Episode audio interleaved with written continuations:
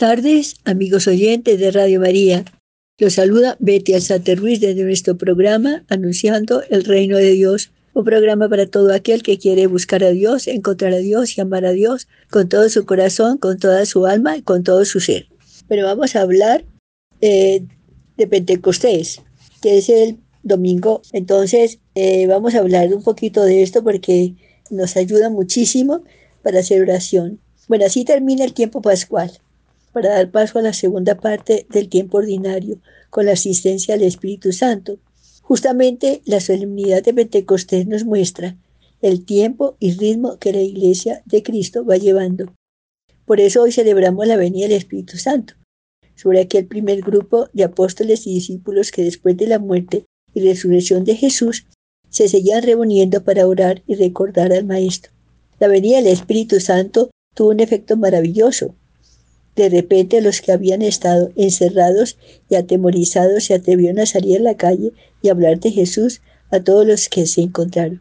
Estos días deben ser de especial atención, pues celebramos la semana de oración por la unidad de los cristianos.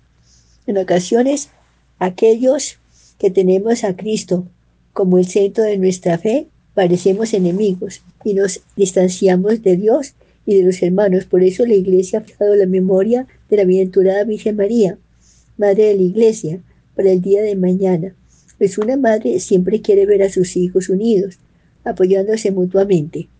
Con la buena nueva ha llegado también la paz a muchos corazones y la capacidad de perdonar, tal y como Jesús en el Evangelio les dice a los apóstoles. Hoy son muchos los que se siguen dejando llevar por el Espíritu Santo y dan testimonio de las maravillas de Dios con sus palabras y forma de comportarse. Con su amor por todos y su capacidad de servir a los más pobres y necesitados, hacen que hacen de perdonar, eh, hacen comprender el amor con que Dios nos ama en Jesús, con su capacidad que sigue aleteando sobre las aguas de la iglesia, que en ocasiones parecen turbias, pero es un signo de que está viva.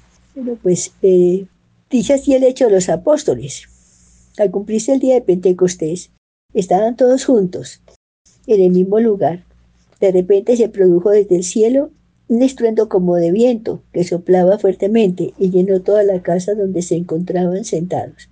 Vieron aparecer unas lenguas, como llamaradas que se dividían, posándose encima de cada uno de ellos. Se llenaron todos entonces del Espíritu Santo y empezaron a hablar en otras lenguas, según el Espíritu les concedía manifestarse. Residían entonces en Jerusalén judíos devotos venidos de todos los pueblos que hay bajo el cielo. Al oírse este ruido, acudió la multitud y quedaron desconcertados porque cada uno lo oía hablar en su propia lengua. Estaban todos estupefactos y admirados, diciendo, ¿no son galileos todos esos que están hablando? Entonces, ¿Cómo es que cada uno de nosotros los oímos hablar en nuestra lengua nativa? Entre nosotros hay partos, medos, elamitas y habitantes de Mesopotamia, de Judea y de Capadocia, del Ponto y Asia, de Frigia y Panfilia, de Egipto y de la zona de Libia, que limita con Sirene, a ciudadanos romanos, forasteros tanto judíos como prosélitos. También hay cretenses y árabes, y cada uno los oímos hablar de las grandezas de Dios en nuestra propia lengua. Entonces, pues yo pienso que San Pablo nos completa esta parte que estamos hablando y dice, nadie puede decir Jesús Señor, sino el Espíritu, el Espíritu Santo. Y hay diversidad de carismas, pero un mismo Espíritu. Hay diversidad de, de ministerios, pero un mismo Señor. Y hay diversidad de actuaciones, pero el mismo Dios que obra todo en todos pero a cada cual se le otorga la manifestación del Espíritu para el bien común. Pues lo mismo que el cuerpo es uno y tiene muchos miembros, y todos los miembros del cuerpo, a pesar de ser muchos, son un solo cuerpo, así es también Cristo. Pues todos nosotros, judíos y griegos, esclavos y libres, hemos sido bautizados en un mismo espíritu, para formar un solo cuerpo, y todos hemos bebido de un solo espíritu. Y la secuencia me parece preciosa. Esa secuencia de verdad la llevo en el alma. Ven Espíritu Divino, manda tu luz desde el cielo, Padre amoroso del pobre, en tus dones espléndido, luz que penetra las almas, fuente del mayor consuelo. Ven dulce huésped del alma, descanso de nuestro esfuerzo, tregua en el duro trabajo, brisa las horas de fuego, gozo que enjuga las lágrimas y reconforta los duelos. Entra hasta el fondo del alma, divina luz y enriquecenos.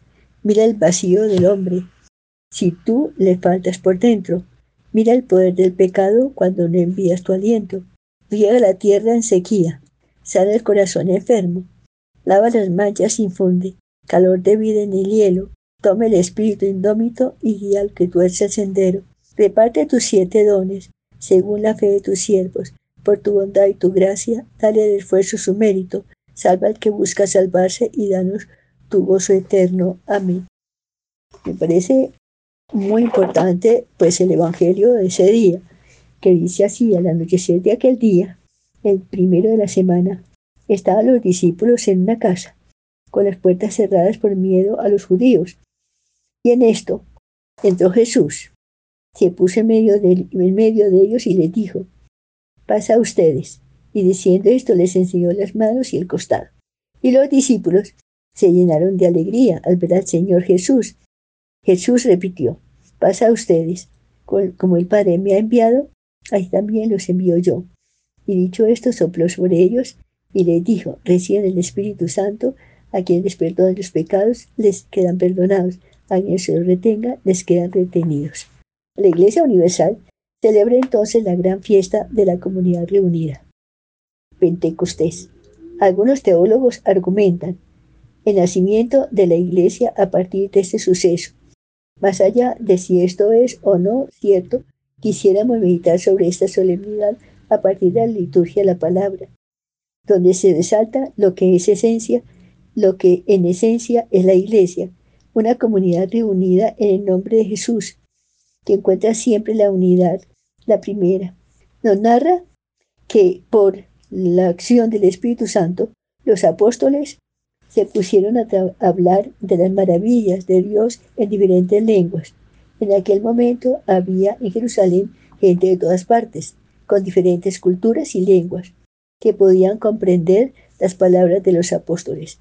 Cuestionémonos nosotros si nuestro ADN como cristianos está marcado por la unidad como uniformidad, pues esta última puede exponer la rigidez y mala acción del Espíritu Santo.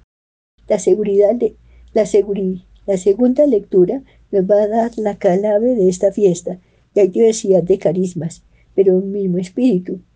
Esto quiere decir que la pluralidad en nuestras comunidades eclesiales es también presencia del Espíritu Santo, de ahí, que nosotros debamos esforzarnos en mantenernos fieles a Cristo, que es cabeza que une, articula y, dinamiza. Un nuevo Pentecostés, bueno, un, cristiano que iba ensimismado en sus dolores o angustias debe abrirse a un nuevo Pentecostés para integrarse a la comunidad de hermanos que acompaña, anima y sin duda alguna es soberbia por el amor del Padre y del Hijo, el Espíritu Paráclito, el Consolador, el que aboga por nosotros. Vamos a un corte musical para continuar con este tema tan importante y tan actual.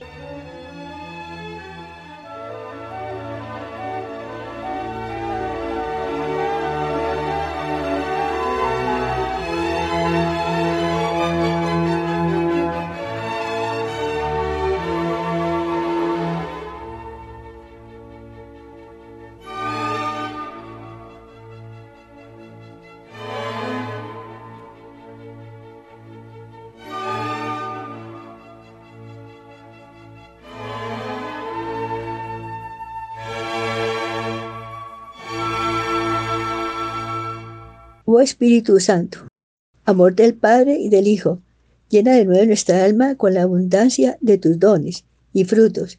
Infunde en nosotros vida, dones y carismas, para que los utilicemos a tu servicio en bien de nuestros hermanos y comunidades.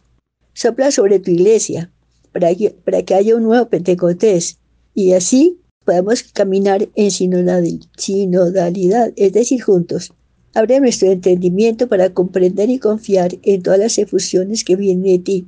Espíritu Santo, ven y desciende sobre cada uno de nosotros. Y así como enseñaste a los discípulos la nueva manera de estar con Jesús, haz que cada uno de nosotros siempre sienta esa presencia liberadora y renovadora.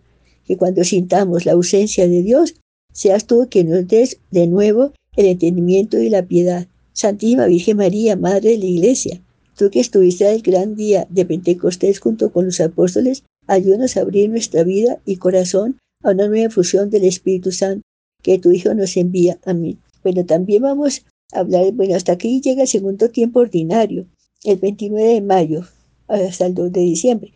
Entonces, ahí vamos a hablar también de la bienaventurada Virgen María, Madre de la Iglesia, que ya viene la fiesta de ella. Iniciamos la segunda parte del tiempo ordinario con la memoria de María, Madre de la Iglesia.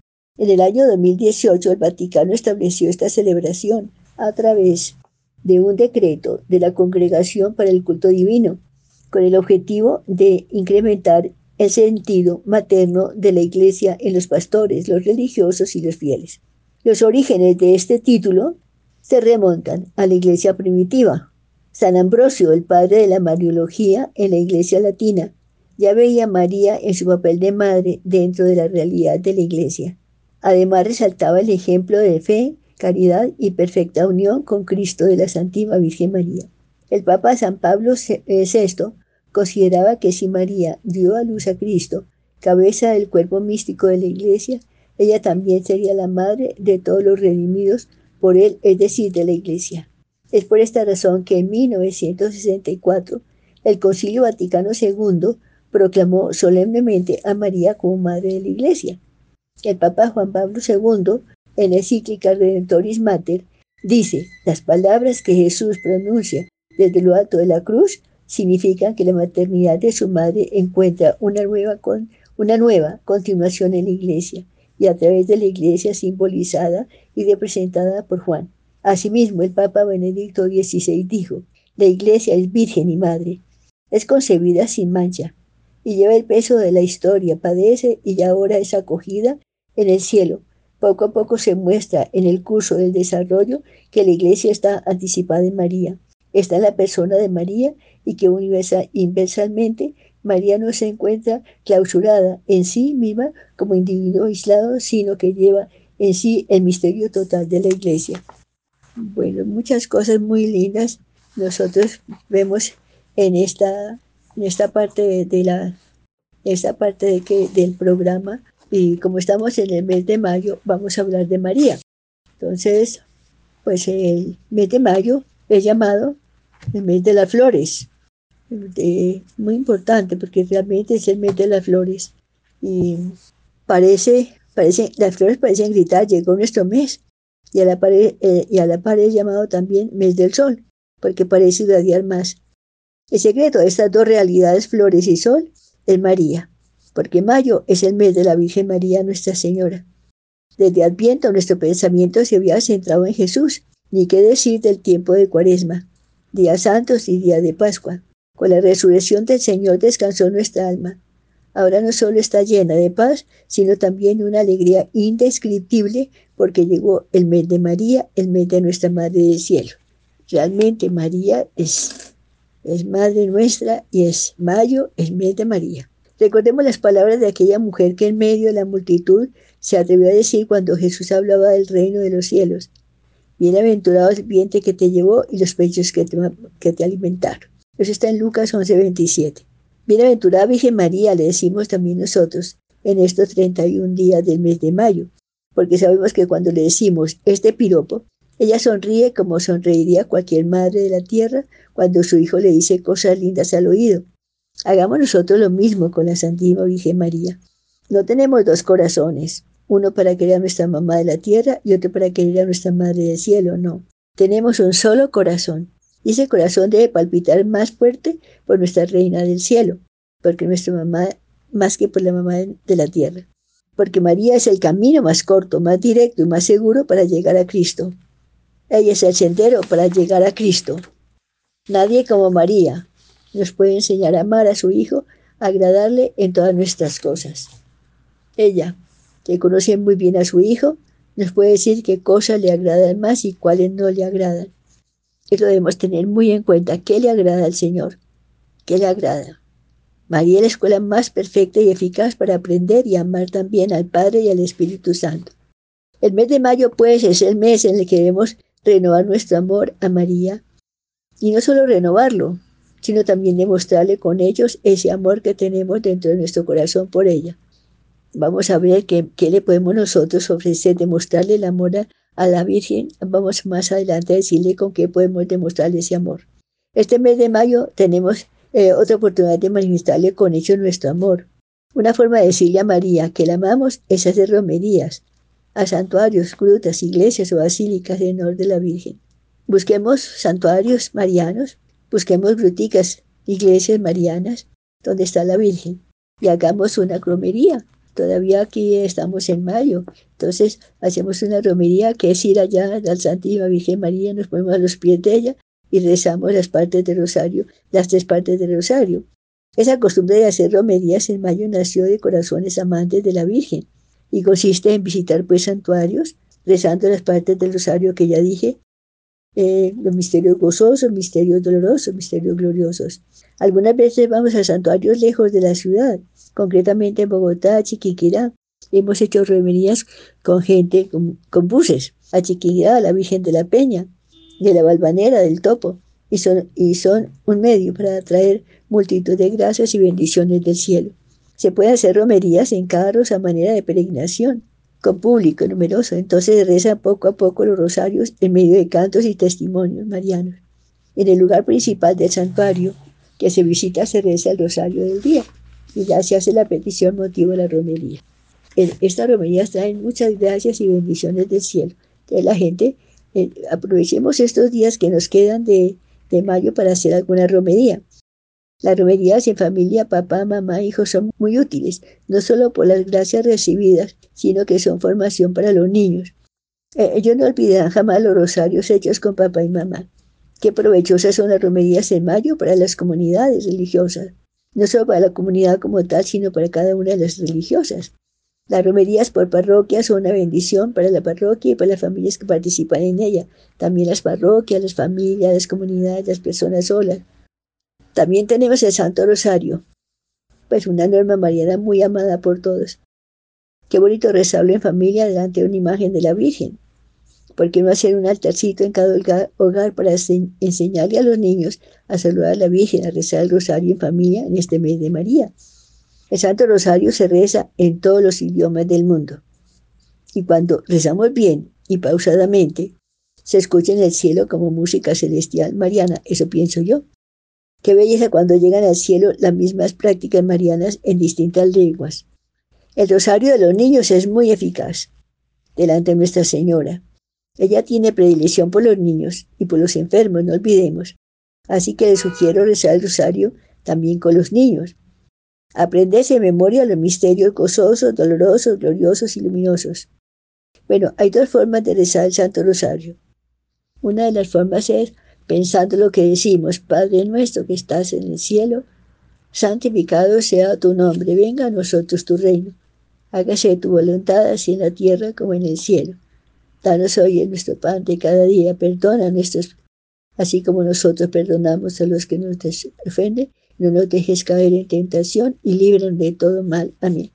Pensar también la otra parte es pensar en meditar el misterio que anunciamos el ángel del Señor anuncia a María. Entonces pensamos en ese encuentro del ángel con María y rezamos el rosario. Vamos rezando el rosario pensando en eso. El saludo de la Virgen y el diálogo de la Virgen con, con el ángel. Bueno, la primera forma ya le enseñé, la segunda forma también. Bueno, los primeros y los misterios Vamos a ver misterios gozosos, la anunciación del arcángel San Gabriel a María Santísima. Entonces, el ángel San Gabriel llega hasta donde está María, la saluda y usted salve María, llena de gracia. Entonces cerramos los ojos, vemos a San Gabriel bellísimo como lo presenta el arte con hilo en las manos. Se coloca a la derecha de la Virgen y le da el mensaje de Dios Padre le envía, que le envía a María desde la Madre del Salvador. María escucha el mensaje y después de escucharlo piensa luego, pronuncia la palabra que cambió el rumbo de la humanidad que partió la historia en dos, en antes y después de Cristo. Fiat mí segundo verbo tú, hágase en mí según tus palabras. María acepta la invitación de ser Madre de Dios y cae de rodillas. Coloca sus manos en actitud orante y se inclina profundamente ante el mensajero celestial, que se arrodilla también siendo el primer adorador de Jesús en el vientre de María. El rosario forma parte de la mejor y más reconocida tradición de la contemplación cristiana. El rosario ha sido propuesto muchas veces como oración de la paz por muchos pontífices. Juan Pablo II, uno de los papas que más la propuso. El Santo Rosario une la familia. Aún suena en nuestros oídos las palabras del olvidable Padre Peyton. Padre Peyton que recorrió el mundo moviendo millones y millones de hombres y mujeres y niños rezando el Santo Rosario y clamando por todos los rincones de la tierra, la familia que reza unida permanece unida. Así es. Yo me acuerdo que el representante del padre Peyton en Nueva York estuvo aquí en Colombia y vino aquí a esta casa. Bueno, ¿qué más de Aquel que sea verdadero devoto del, rosario no perecerá, no perecerá sin los sagrados sacramentos. Esto lo saqué yo de, de, las, de algunos testimonios, y algunas, sí, algunos testimonios de la Virgen de las promesas de la Virgen. Esas promesas son muy importantes. Saqué algunas, no todas, pero que dice así que aquel que sea verdadero devoto del rosario no perecerá sin los sagrados sacramentos. Importantísimo. Morir siempre con los sagrados, sagrados sacramentos. Aquellos que recen con mucha fe el Santo Rosario en vida y en la hora de su muerte encontrarán la luz de Dios y la plenitud de su gracia. En la hora de la muerte participarán en el paraíso por los méritos de los santos. Otra gracia bien grande. Otra. Libraré del purgatorio a quienes recen el rosario devotamente. Muy importante salir pronto del purgatorio a los que rezan el rosario. Los niños devotos al rosario merecerán un alto grado de gloria en el cielo. También muchísimas gracias. Obtendrán todos los que me pidan mediante el rosario. Obtendrán muchas gracias los que, me pidan, lo que me pidan delante del rosario. Obtendrán todo lo que pidan. Entonces, si tenemos una necesidad grande, el rosario es el medio para obtenerlo. Aquellos que propaguen mi rosario serán asistidos por mí en sus necesidades. Bueno, mi hijo me ha concedido que todo aquel que se encomiende a mí, eh, al rosario, tendrá como intercesores a toda la corte celestial en vida y a la hora de la muerte. Óigame los beneficios, toda la corte celestial. Pero también dice, son mis niños aquellos que recitan el rosario y hermanos y hermanas de mi único Hijo Jesucristo.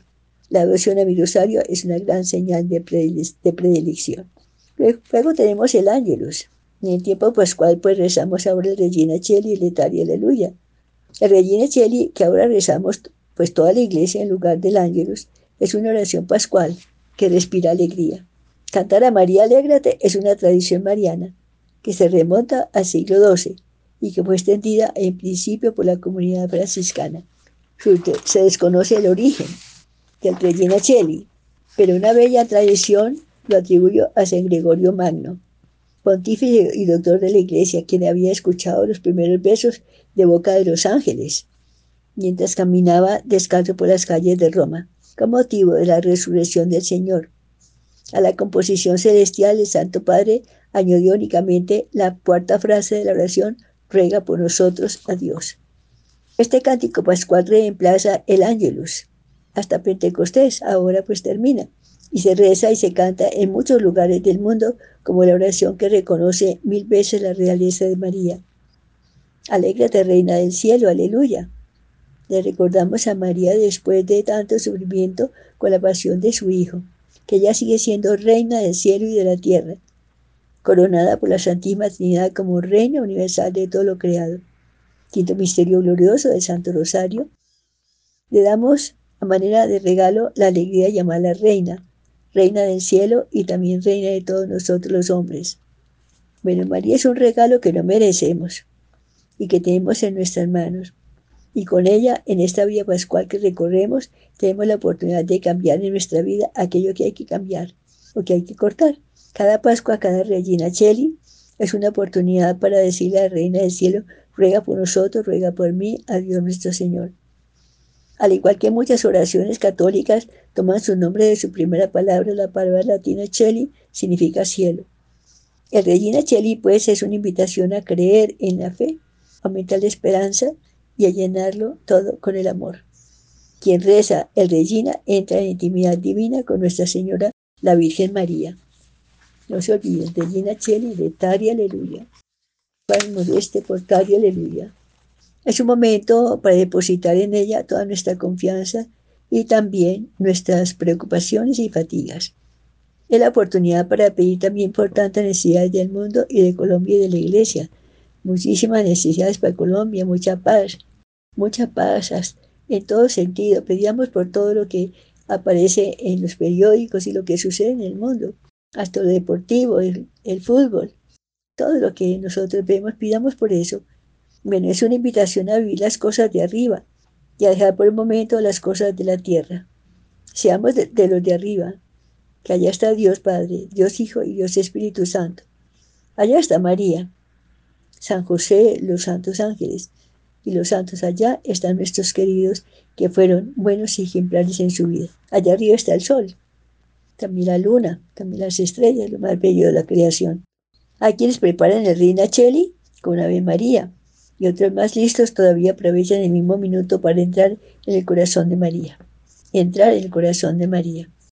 Hagamos un esfuerzo para eso. Los oyentes de este programa traten de entrar en el corazón de María. Eso es muy y gozar de las delicias del cielo que hay en ese corazón, purísimo y maternal. Bueno, el Regina Cheli se canta en el cielo. Unámonos a los santos ángeles y a los santos en este saludo bellísimo de Pascua que trae tantas gracias y bendiciones. Enseñemos a vivir a nuestros niños el Regina. Oremos de esta oración como una de las más queridas por la Santísima Virgen María, de la que han hablado varios pontífices y que ahora canta la Iglesia Universal convirtiéndose en oración de unidad. Recordemos la oración en latín y en español. Bueno, Regina Cheli, texto en español. Alégrate, Reina del cielo, aleluya, porque el que mereciste llevar en tu seno, aleluya, ha resucitado según predijo, aleluya. Ruega por nosotros a Dios, aleluya. Gózate y alégrate, Virgen María, aleluya, porque ha resucitado Dios verdaderamente, aleluya. Oremos, oh Dios, que por la resurrección de tu Hijo nuestro, Señor Jesucristo, te has dignado dar la alegría al mundo. Concédenos por su Madre, la Virgen María, alcancemos el gozo de la vida eterna, por el mismo Jesucristo nuestro Señor. Amén. Bueno, entonces el texto, eh, el texto en latín, de y letari, aleluya. Cuenco moriste portari, aleluya. Resurresi sicut aleluya. Ora pro nobis deum, aleluya. Cable letare Virgo María, aleluya y domus veri, aleluya. Oremos, Deus qui resurrección filitui Domini nostri Jesu Christi, mundo letificare igiatus es. Presta quosemos e per genitici Virgine María, perpetua capea y vite per Cristo Domini nostro. Amén. Y tenemos otra costumbre mariana, rezar las tres Ave Marías antes de acostarnos con los brazos en forma de cruz. Se pide a la Santísima Virgen María por la pureza personal, la pureza del esposo y la de los hijos la consagración al Sagrado Corazón de María. Lo voy a decir despacio. Tu corazón inmaculado de María, por tu perfecta comunión de amor con el corazón de Jesús, era la escuela viviente de total consagración y dedicación a su corazón. En tu corazón, oh Madre, queremos vivir para aprender a amar sin divisiones. Al corazón de Jesús, obedecerle con diligencia y exactitud servirle con generosidad y a cooperar activa y responsablemente en los designios de su corazón. Deseamos consagrarnos totalmente a tu corazón inmaculado y doloroso, que es el camino perfecto y seguro de llegar al corazón de Jesús. Tu corazón es también refugio seguro de gracia y santidad, donde nos vamos liberando y sanando de todas nuestras oscuridades y miserias. Deseamos pertenecer a tu corazón, oh Virgen Santísima sin reservas y en total disponibilidad de amor a la voluntad de Dios que se nos manifestará a través de su mediación maternal. En virtud de esta consagración, oh Inmaculado Corazón, te pedimos que nos guardes y protejas de todo peligro espiritual y físico, que nuestros corazones ardan con el fuego del Espíritu como arde tu corazón, que unidos a ti, que eres la portadora por excelencia de Cristo, para el mundo y ungidos por el Espíritu Santo, seamos instrumentos para un mundo tan árido y frío, el amor, la alegría y la paz del corazón de Jesús. Bueno, vamos a un corte musical entonces, después de tal consagración, para hablar de un santo muy mariano, también muy mariano.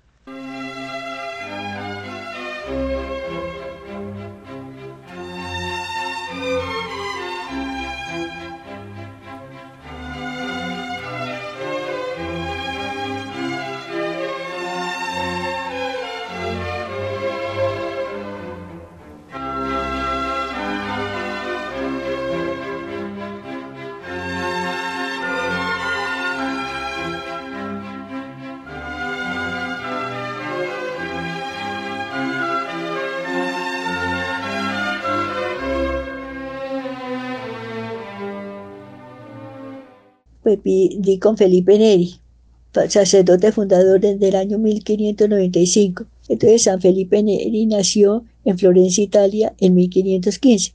Su padre se llamaba Francisco Neri. Desde pequeño mostraba tal alegría y tan grande bondad que la gente le llamaba Filipín el Bueno. En su juventud dejó fama de amabilidad y alegría entre sus compañeros y amigos. Habiendo quedado huérfano de madre, lo envió su padre a casa de un tío muy rico, el cual planeaba dejarlo heredero de todos sus bienes. Pero allá Felipe se dio cuenta de que las riquezas le podían impedir el dedicarse a Dios, y un día tuvo lo que él llamó su primera conversión.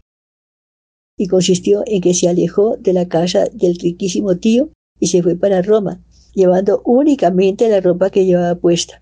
En, en adelante quería confiar solamente en Dios y no en riquezas o familiares pudientes. Al llegar a Roma se hospedó en casa de un paisano suyo, de Florencia, el cual le cedió una piececita debajo de una escalera y se comprometió a ofrecerle una comida al día si él le daba clases a, sus hijos. La habitación de Felipe no tenía sino la cama y una sencilla mesa. Su alimentación consistía en una sola comida al día, un pan, un vaso de agua y unas aceitunas. Pobre Felipe Ney. El propietario de la casa declaraba que desde que Felipe les daba clase a sus hijos, ellos se comportaban como ángeles. Los dos primeros años Felipe se ocupaba casi únicamente en leer, rezar, hacer penitencia y meditar. Por otros, a tres años, estuvo haciendo estudios de filosofía y de teología, pero luego, por inspiración de Dios, se dedicó por completo a enseñar catecismo a la gente pobre. Roma estaba en un estado de ignorancia religiosa espantable y la corrupción de costumbres era impresionante. Por 40 años Felipe será el mejor catequista de Roma y logrará transformar la ciudad.